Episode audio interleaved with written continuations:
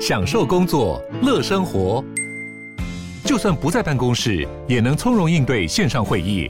HP Dragonfly 透过专业的 HP Presence 设计，内建降噪及会议快速键，搭配清晰的 Bang & Olufsen 音效，增强音讯及视讯功能。HP Dragonfly 顶级商务笔电，采用 Windows 11专业版，让您在会议中享有最佳的视觉和听觉品质。我是赵少康，欢迎你来到赵少康时间的现场。能源美股跌蛮重的，道琼大跌三百三十九点，跌了一点零二个百分点；纳斯达克大跌一百五十三点，跌一点四七个百分点；S M P 五百跌一点一六个百分点；费城半导体跌一点九八个百分点。所以美股四大指数通通重跌。他们认为美股在今年三四月还会大大跌一波哈，不知道啊，因为现在难讲啊，所以难讲就是说。因为现在也有两派意见嘛，啊，昨天我们也讲说，跟美国联总会有相关的这些机构、金融机构的经济学家啊，每个机构都有他的经济学家，台湾也有啊，啊，你比如说富邦啊、什么国泰，他们都有经济学家，他们的经济学家呢，三分之二都认为经济会衰退，啊，因为你这个一直加息加息，经济会衰退。如果经济衰退，那理论上不会再加息了嘛，因为这牵涉到美金、台币。相对应的关系了哈，就是说，一般联准会曾经放话说，你不要管我加息的两码三码，你要管我最后的最后的那个利息是多少。那他放出来的消息说，可能有人认为是五点二五，有人认为是五点五，但是呢，市场一般认为是四点九九，就不会超过五，是不是一定这样？谁也不知道哦。那知道就好了哦。联准会自己搞的都不知道哦。那联准会自己就认为说呢，它可以控制这个物价哈，但实际上。这是很麻烦的啊，两面刃了。你物价控制会不会经济就衰退了？那要要什么地步软着陆到经济又不衰退，物价又能够控制？嘿嘿，这是很高难度的政策啊。那所以大家就在观望啊。那如果经济真的很不好，也许联准会就不再升息了，或者升比较少。但是那经济不好，那怎么办呢？失业率提高，那又是另外一个问题。那高科技类股其实已经跌很多了，跌非常多了哦，很多都跌了百分之七十八十都跌掉。以前觉得这些高科技高科技类股怎么会跌呢？什么尖牙股啊等等哦，跌很多了。特斯拉也跌非常惨了，苹果也跌非常多了，微软都跌非常多了。那还跌吗？哦，他们说还跌啊，你不要以为就不跌了啊，都可能再跌一波啊，所以要小心啊，真的要很小心啊。那台湾情况比较特殊了，台湾的特殊因为有国安基金。明年要选举啊，所以再怎么样，这个国安基金大概不会让股市崩了。你崩了以后怎么办呢？啊，但是这是假的嘛，啊，这是人为在那边撑，所以要注意哈。就是它不会崩，但是它也不会怎么太涨吧。好，那么台股现在涨六点哈，天气到底怎样哈？上半天迎风面水汽多，已经下了嘛？我看已经在下雨了哈。吴德荣说哦，我们看哈今。今天晚上会有一波强度接近大陆冷气团的东北季风南下，中部以北及东北部的气温会降到十四、十五度，所以今天要晚归的人要注意哈，今天晚归的人要注意，这个温度可能会大幅的下降哈。那吴德荣是说了哈，明天干冷空气南下，各地晴朗，阳光下舒适。明天晚上到周日啊，本岛平地最低温将会降到十一度啊，怎么降那么多？将会降到十一度，降那么低哈。周日白天起到下礼拜一，冷空气明显减弱，气温逐日回升，各地晴时多云，白天温暖舒适。下礼拜二哦，这个微弱东北季风影响，北部东半部有局部短暂雨。下礼拜四、下礼拜三东北季风减弱，下礼拜四到礼拜六慢慢的暖起来，容易起雾哦。所以就这个未来的几天的这个状况哈，那大家比较关心的还是礼拜天呐。哦，礼拜天因为中山区跟北松山就是吴怡农跟王宏伟要投票了啊、那这个投票率到底怎样？投票率投票率通常这种补选都不高了哦。过去曾有补选四个县市，国民党丢了三个，民进党赢了一个。对不起，国民党呃，民进党赢了三个，国民党丢了三个，国民党赢了一个就是花莲，其他都丢了哦。原因就是投票率太低，只有三成到四成。那民进党要血耻。所以呢，他投票率很高，而且他本来就投票率高。那国民党呢，可投可不投了，无所谓，向心力没那么强，所以投票率非常重要哈。不管你支持谁了啊，反正就去投个票吧啊。那不过，但因为是用礼拜天啊，很奇怪啊，不用礼拜六，用礼拜天，所以很多的教会哈，原来是被借用做投票所的。那礼拜天教会要做礼拜嘛，就不能借，那就要换地方。所以有些人，如果以前你是在教会投票的，现在可能就要他就可以换到别的地方，要注意啊。哎，美国这个众议院议长是怎么回事呢？第十轮投票还产生不出来哈。他说这百年来没有这样，以前最早是有啦哦，可是后来好像慢慢慢慢没有搞成这样子哈。还是共共和党的极右翼杯葛。那麦卡锡虽然他在共和共和党里面呼声最高，但是呢，经过十轮投票是没办法出现，是一百六十四年来最长的投票。原来昨天我们还说是一百年来。六轮的时候说是一百年来，现在变成一百六十四四来哈，那么现在在进行第十一轮哈，呃，反正一直投吧，三天来啊已经举办了十轮，现在第进行第十一轮，第十轮他得到两百票，也是没有办法获得多数，他要过半才可以。德州众议员叫做塞森斯说，共和党人可能在谈判中会取得突破哦，渴望减少投票反对麦卡锡的众议员人数。但他也说，有七八个众议员永远不会屈服于麦卡锡。他希望一些强硬派能够达成协议，可能会影响其他人哈。极右翼叫做自由党团为首，保守派议员大概二十人坚定反对麦卡锡出任议长。本来不是五个，怎么变二十个呢？这几天麦卡锡反复跟党内各派系协商，显然没有办法有效整合。C N 报道，麦卡锡持续在谈判，提出关键让步以争取更多选票。第九跟第十轮投票，保守派议员都推出佛州的唐纳兹跟奥克拉荷马州的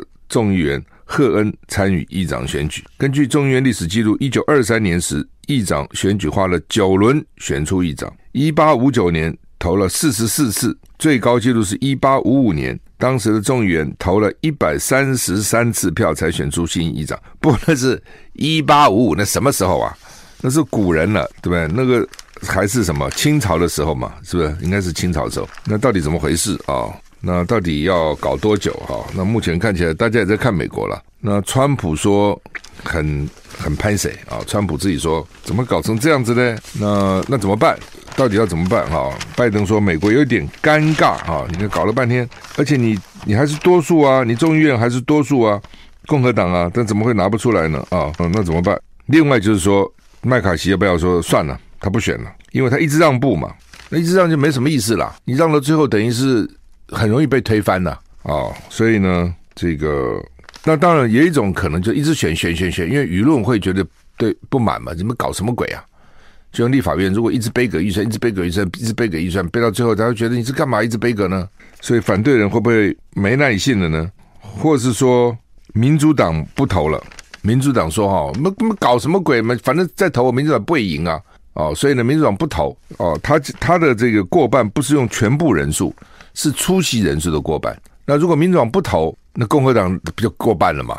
知道这意思吗？是因为民主党的两百一十二票都去投嘛，他都去投，所以你你这个过半的门槛就高嘛。如果民主党说我不投票了，那过过半门槛不就低了吗？哦，另外呢，就是有一个叫做史卡利斯是共和党第二号人物，所以他们认为说呢，麦卡锡你退吧。哦，那。就让这个斯卡利斯来递补，这是另外一种；还有一种说两党再来协商，就是找一个两党都同意的人。然后民主党你也可以同意，我共和党有一部分人可以同意，到底会怎么样？现在还在看。刚刚讲十轮，现在十一轮呢？新闻稿拿到第十一轮投票，麦卡锡还是没当选。嘿嘿，这个美国这个选举制度很有意思哈。美国 CNN 报道啊，第十一次还失败了。这个麦卡锡哈，主要的原因就是超过五个共和党人反对他出现啊。已经是一百六十四年来时间最长的一次哈。那虽然麦卡锡已经提出重大让步，但是呢，这些强硬的共和党人还是不领情，看着很强硬啊，我就是不要你，怎么样都不要你，怎么会恨成那样子哈？同党的哦。那另外呢，拒绝支持麦卡锡担任议长的共和党的议员呢，叫做 Gates 啊，他在第十一轮投票呢，投给提名川普。美国很绝哦，没有规定议长必须要是众议院议员。议员可以投票给任何人，或是通过投票或弃权来抗议。所以呢，随便你要投谁，你也可以投个小丑，你投个什么随便。他投给川普第到现在为止呢，民主党的这个杰弗瑞斯还是得到民主党两百一十二票全部支持。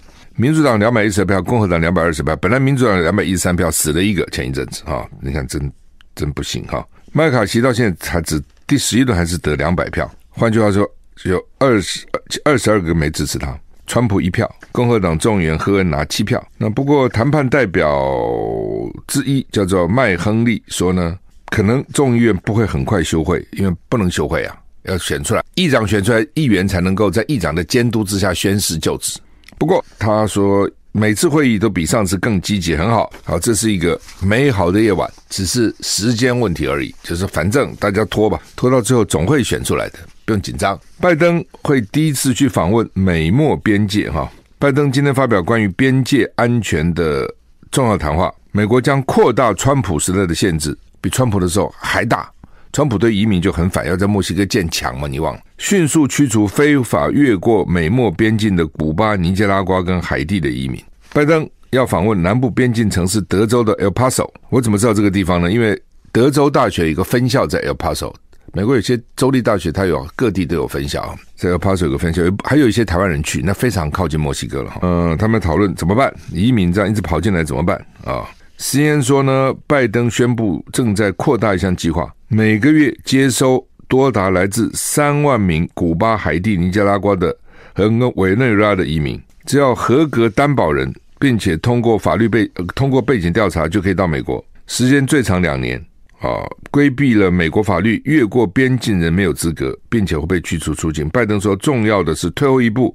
看看大局，移民希望寻求他们自己版本的美国梦。批评的人说呢，拜登的计划可能让更多的移民在墨西哥处于险境，并可能把跟美国没有关系的人排除在外。报道说，南部边境移民激增啊，就墨西哥的南南部了。呼吁拜登呼吁国会通过新的移民法。拜登一直受到共和党人还有部分边境地区民主党人的无情批评，认为他没有办法解决创纪录的边境非法移民问题。这个移民哈，因为美美墨那个交界太长了，对不对？而且墨西哥人哈，我觉得他也不觉得他到美国怎样啊。那么加州的呢，原来就是人家墨西哥的，是美国人给他抢过来的，所以所以。像墨西哥靠北靠近加州，还叫巴哈卡利福尼亚，因为我去那边钓鱼过啊。我去那边朋友大学同学，然后呢开车载我从从加州从洛杉矶经过圣地亚哥，然后穿越美墨边界到那个地方，居然叫做巴哈卡利福尼亚，巴哈哦是墨西哥，还居然叫做加州，包了一条船出海钓，哇，很过瘾，钓满满一船鱼哈。墨西哥人觉得你这个本来是我的地方啊，我过来又怎样呢？他一点不觉得他什么犯罪啊，而且事实上墨西哥苦嘛，到美国去，事实上美国需不需要？美国也需要。如果不是有这些人，美国哪去找这种基层劳工呢？很多基层劳工美国人不见得做哦，所以呢，所以他们为什么会有还算便宜的这个基层的劳工，餐厅打工的啦，家庭帮佣的啦，就是因为还是有不少这个你说合法也好，非法。移民跑进去哈，所以这个问题很难解了啊！你也知道，他们只要只要一个人去，搞不好家人一个一个一个都带去了哈。你说要解决这个问题很难，但是老美当然很生气了，说你你影响了我的工作机会啊，影响了我的待遇啊，因为他那边比较便宜嘛，哦，所以民主党原来是对移民比较宽松的，可是现在也受不了了哦，所以要加强严管。那川普是很凶的，墨西哥筑个高墙把你们都挡住，不让你们进来。好，我们休息再回来。克里姆林宫说。普丁下令，俄军在东正教耶诞节在乌克兰暂时停火三十六小时。乌克兰官员说：“你不安好心，你这个举动微不足道，根本是伪善。”拜登也加进战火，说：“普丁只在寻求喘息。”假的。东正教的圣诞节跟基督教的是不一样的啊。那所以普丁呢说，东正教圣诞节，因为很他们很多东正教徒在乌克兰暂时停火。当地时间一月六号十二点到一月七号二十四点，这是俄罗斯从去年二月二十四号发动入侵乌克兰以来呢，第一次在乌克兰全面停火。BBC 说，克里姆林宫强调停火不是要缓和局势，而是因为普丁听从了东正教会领袖的呼吁。泽伦斯基说，停火是幌子，是为了阻止乌克兰在顿巴斯地区的军事进展。泽伦斯基的顾问说：“俄罗斯此举伪善，为什么？因为俄罗斯必须离开所占领的土地，那个时候才有所谓暂时休兵。”他说：“俄罗斯是宣传动作，试图找寻方法降低战斗跟后勤中心被攻击的强度，实际上是为了加强军力，并且重整旗鼓。俄罗斯根本无意结束战争，停火公告只是城府的把戏。拜登说呢，普京在十二月二十五号跟元旦当天准备好轰炸医院、托儿所跟教堂，现在却说停火，只是为战争找喘息空间。所以你看哈，这个就很难，对不对？就是说，根本双方哈也不都不相信对方了。啊，而且都很这个很坚持自己的立场。那美国也是啊。那这种事情，普丁说我停火三天，呃，停火停火三十六小时。那你也可以说欢迎，最好一直停火下去，透过谈判来解决，这也是一种态度。但是他们显然不领情，哦，就说你假的啊，你只是想这时候重整旗鼓，对不对？那拜登更有更绝，他说你圣诞节都来炸，新年炸。问题是你的圣诞节不是他的圣诞节哦，他的 他通正教。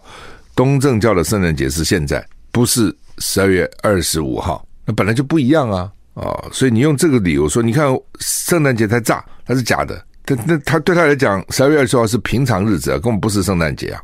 哦，就是有些地方过年跟我们也不一样啊。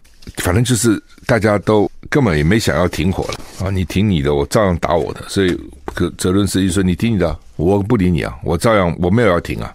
那现在问题来了，说俄罗斯如果要停，那。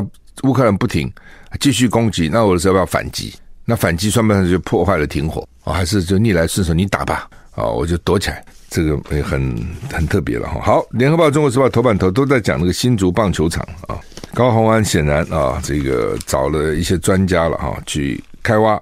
他这个挖还不是全面开挖，那我想一定有人检举了哦，因为也有居民说嘛，就看到那个厂商把那个废土啊、废弃物倒进来。因为建筑业哈，它对砂石的需要是很殷切的。好，那另外呢，有很多那种废气也不知道到哪里。因为现在政府是说了，他们盯得很紧啊。因为你你比如你盖房子，你要挖地基啊，那挖出来废土到哪里呢？它叫管制啊。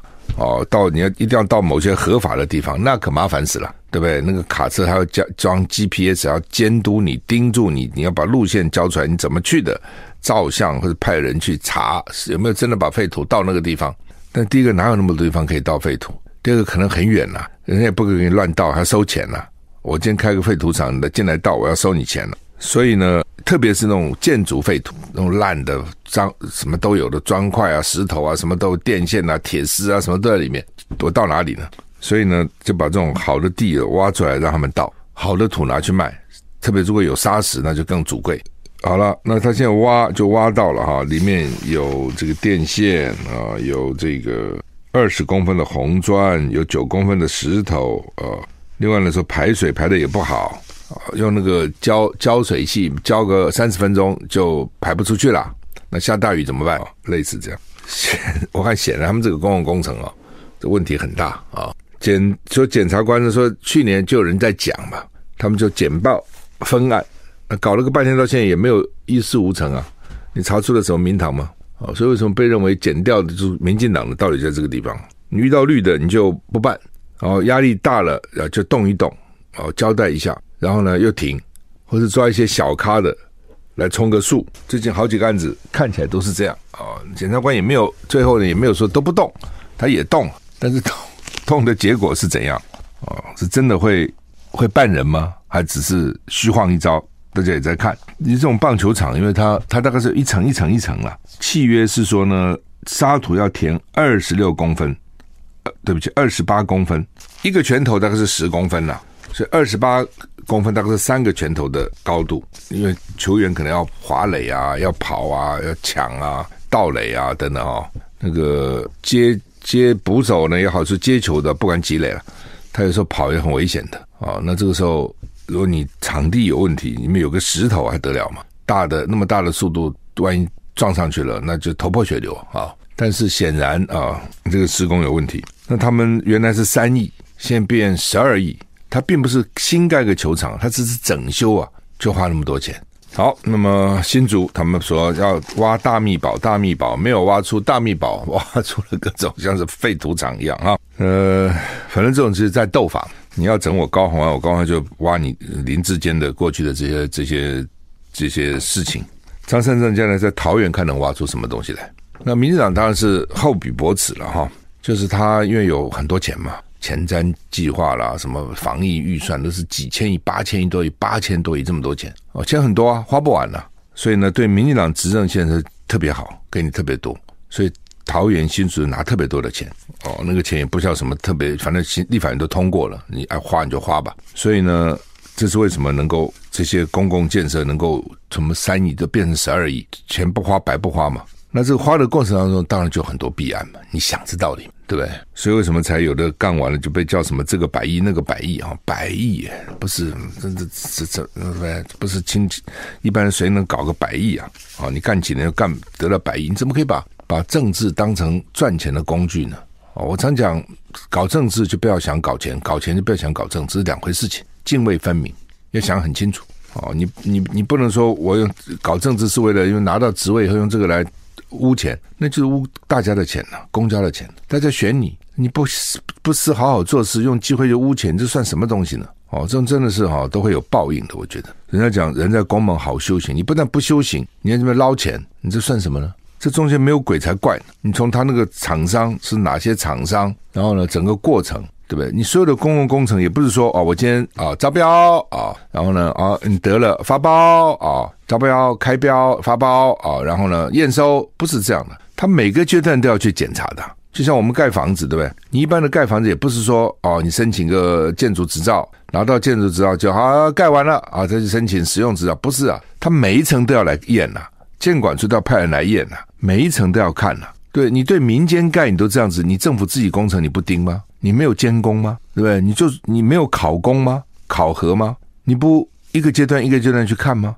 照理讲是一个阶段一个阶段我都要检查的，对我也要抽样啊，哦，所以抽样就比如说一般的，就算我们铺柏油路也要抽样啊，要要挖个洞取样，然后送到他们的实验室去检查，看你到底有没有符合我的要求，你的级配够不够格等等之类。它有一套政府机关这么久，它有一套检验的程序嘛，你这都没有了。就可以这样这样这样随随随便便就完工了，而且那个公务处说昨天呢，这工地主任把那个电线给收走了，他们找了个电线，他现在被认为说你是不是湮灭证据啊？换句话说，你高欢虽然去当了市长，但你不能不可能把公务员都换掉啊，他原来个人还在那里，而且事务官你怎么换他？你不可能换他嘛，对吧？你换来换去之后，几个跟你在什么机要啦，什么机要搞不好缺都被占了，不过机要可能应该是可以的，这个没有几个缺可以用啊。啊，我们这个公务机关那个法律规定还绝的，就是他当了主管哈，你还不能随便动他，你也除非给他转其他的也是主管职，还要他本人同意哦，所以你不要觉得说我要动他我就可以动他，没这个事情，你还真动不了。那好了，都是别人的人，都上面的人，所以你看他马上人家就把那个东西给收起来了，电线收起来，就说哎呀，我们还没完工啊，还没验收啊，等等，这是不算啊，等等。为什么？因为他有责任呐、他们之前就有责任，他们之前搞出来的名堂啊。对不对？你先叫他自己把自己干掉，叫他完结他自己，怎么可能呢？当然，昨天下午传了一个消息啊，就是罗志明哦说涉共谍案，这点让人家很贱。他他曾经哦有两届立委都是台联党立委，台台联是最最反共的吧，或是最台独的吧？哦，他最早是国民党啊，后来呢，这个李登辉哦，这个搞台联，他就去台联了啊、那后来呢，这个又去代表国民党。参加屏东县立委啊、哦，但是败给苏正金。第一个，这个人本来就摇来摇去了哈。那第二个就是再怎么样啊，他也跟着李登辉去台联，还当了两届立委。那被认为台联党是很独的，那怎么去跟老共去做共谍呢？哦，那到底是怎么样呢？他就说他到大陆，大陆知道他是前立委，也不记什么你是台联不台联，就吸收。然后呢，就叫他在台湾安排这些军人啊，退役军人啊，到大陆去，大陆给他们落地招待啊，食宿呢，大陆所谓落地招待就是机票你自己出了，他不管你机票，你到了他就招待你，吃吃吃喝喝了啊，那也就是这样子。哦，那台湾当然不少人去哦，被老公招待。你真的是差这个这些钱没？有时候也不见得，只是因为人情嘛。人家招待你，不好意思说，我我就不要哦，就变成，而且你到那边去，有的时候就客随主便哦。但是这就问题就来了，拿人手短嘛，吃人嘴软嘛。哦，如果光这样也还好，如果这时候呢，要吸收你，所以收集个情报吧，啊，给你多少钱，每个月给你多少钱，或是每项情报给你多少钱。那问题就大了，我们休息一下再好。这个台联前立委罗志明啊，是共谍案哈。嗯、不过他呢就说呃是之前的了哈，所以之前就是呃二零一三到二零一九年间，所以没有被羁押了哈，看起来犯行不是那么严重啊。如果说只是做接受落地招待也还好了啊，那如果说不止提供什么情报什么，因为他去搞了一个什么少将，退役少将叫夏富祥哦，搞一个夏富祥去哈，这个就是军人就讨厌了。那这个夏富祥呢，说是罗章的女婿。罗章以前是海军陆战队司令哦，做过警政署长，也是这个罗章也是很凶悍的哈。而且他还当过这个不是罗章哦，是这个夏富强还当过国民党黄复兴党部的副主委，还当过退役校友联谊会会长。那说很节省，绰号叫做鲨鱼皮，什么是鲨鱼皮？不知道什么是鲨鱼皮啊？我以前听过犀牛皮，没听过鲨鱼皮。所以因为他很少跟人家应酬。在司令部任职的时候呢，他做过司令啊啊，然后呢，他他在司令部任职少将哈，他在司令部任职的时候，晚餐就请驾驶驾驶兵到外面替买一一碗汤面，一碗汤面，然后呢，一盘鲨鱼皮，所以呢，驾驶就私下叫他鲨鱼皮，爱吃鲨鱼皮，好像我会吃腌鲨鱼腌的哈，刚吃鲨鱼皮，你你就这样好像。不，很少，好，好像很少这样吃哈，光吃鲨鱼皮。反正驾驶一定会，驾驶会讲来讲去嘛，说这这这，你看这个少将啊，这就看没，比我们还节省，对不对？我们偶尔还吃个鲨鱼烟，他吃鲨鱼皮，还搞个汤面，你搞个牛肉面好吗？汤面啊，然后吃个鲨鱼皮，所以呢，看起来是很节节俭的。我觉得有的时候啊，像我昨天讲的，有的时候哈，孔子讲啊，君子固穷，小人穷斯滥矣。哦，就是穷，君子固穷。君子就算穷，我也坚守我的分寸，不会超越。小人穷就乱来了啊啊，什么事都可以做了啊。那你穷就穷嘛，而且他也不会多穷嘛。你说一个少将退役会多穷呢？每个月拿终身俸也不会太穷啊。哦，那你真的在乎人家落地招待你吃一顿两顿吗？啊，而且这种落地招待我也不认为会吃多好，他们也有预算限制嘛，对不对？那么吃一两顿你就把情报都告诉人家了。那前天抓那个还是有算钱的，给一件情报多少钱，给两件情报多少钱，每个月拿钱，这就问题很大。那这个案子到现在为止看到只是说落地招待，不知道细细节怎么样，有没有拿钱哦？那为什么都去搞些退役军人？因为退役军人他第一个他有他了解一些部分的军方的讯息嘛，这是第一个。第二个军人他是有组织的，长官部署，他可能就可以。比较容易啊！你平常一般人去叫你去吸收几个谍报人员，你去哪里吸收啊？军 人可能比较容易。另外呢，可能可能军人里面有不少是对民进党不满的哦。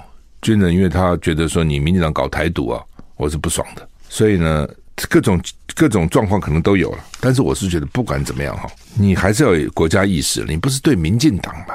你不是说因为民进党执政，所以我因为讨厌民进党，我就可以跟共产党搞一起嘛？这不两回事情呢。对不对？你这个对你是军人，你拿到国家的俸禄，你要效忠中华民国。那基本上中华民国还是反共的，对不对？从两蒋以来就是就是不同的制度的。你不能因为说啊老共反台独，那么我也反台独，所以呢我就要跟老共一样哦，然后呢就觉得老共比民进党可亲哦，因为他的政治立场跟我一样，这个想法也不对啊。老共呢其实只是主要敌人跟次要敌人的分别，民进党是主要敌人，国民党是次要敌人，因为。为了打击主要敌人，所以次要敌人呢可以暂时容忍。等到主要敌人没有了，你看你这个次要敌人会不会变主要敌人？你去想这道理嘛，对不对？啊，你再想想那个时候国共内战打得多凶啊！啊，好，那么一年兵要领两万块，要完训，就是二二兵了。哦，不是一来就领领两万，为什么？一定是自愿意的反弹了嘛？我们搞什么鬼啊？那他领的比我还多啊？那我们干脆当义务役算了嘛？到了我再申请。这个自愿延长嘛，还有各种奖励，还有钱啊，奖励金，我干嘛？怎怎怎么回事啊？所以他们就啊，放心放心放心，没有没有没有没有没有，他开始没那么多钱，开始有一万出头，等到训练完了，下了这个部队，才再领一万多啊，等等。所以呢，没有没有，因为我那天不讲嘛，也有军方反映嘛，这个官校的学生，就算以上士拿上士的待遇，还没有他们这个二兵拿的多，才拿一万多。怎么二兵就拿两万多呢？所以部队已经开始觉得不平则鸣了。那另外就是说，这个志愿役还现在不调。有人说，像我的建议说，你志愿役应该调嘛。其实你把你那个征兵的钱几百亿哈、哦，去给志愿役调也还不错，至少多一些诱因。你现在是两边搞，你可能两边落空，真的我是担担心他会这样子啊、那另外呢，大学啊、是什么读三年，寒暑假都来读书，那女生怎么办呢？跟你这样干吗？女生不用当兵啊，所以你整个制度没想好，就乱讲一通哈。我们时间到了，谢谢你收听，接下来吴淡如为各位主持服务，祝你有个愉快的周末。诶，不对哦，还有一分钟，我怎么看错了？好，所以我刚讲哈，你这个自愿役跟义务役哈，这是中间怎么样的轧平啊？然后呢，将来这些志这义务役的分到部队里去，他是单独成个部队吗？还是打入现在的一般的部队里呢？那这同样的有不同的待遇，不同的休假。这搞得很混乱了，这是一个。好，第二个就是说，三年修完了，那我说男生说我寒暑假可以不要，为什么呢？因为我避免将来我还多服役。那女生呢？女生要寒暑假，那一般的学生照理讲分两种课程啊，哦，有的你暑假去修，有的平常在开，不学校不搞昏头搞死了。所以，所以我觉得他这个将来问题大了啊，现在还没开始呢。等到一开始实施以后，你看好了，保证问题层出不穷。好，我们时间真的到了，拜拜。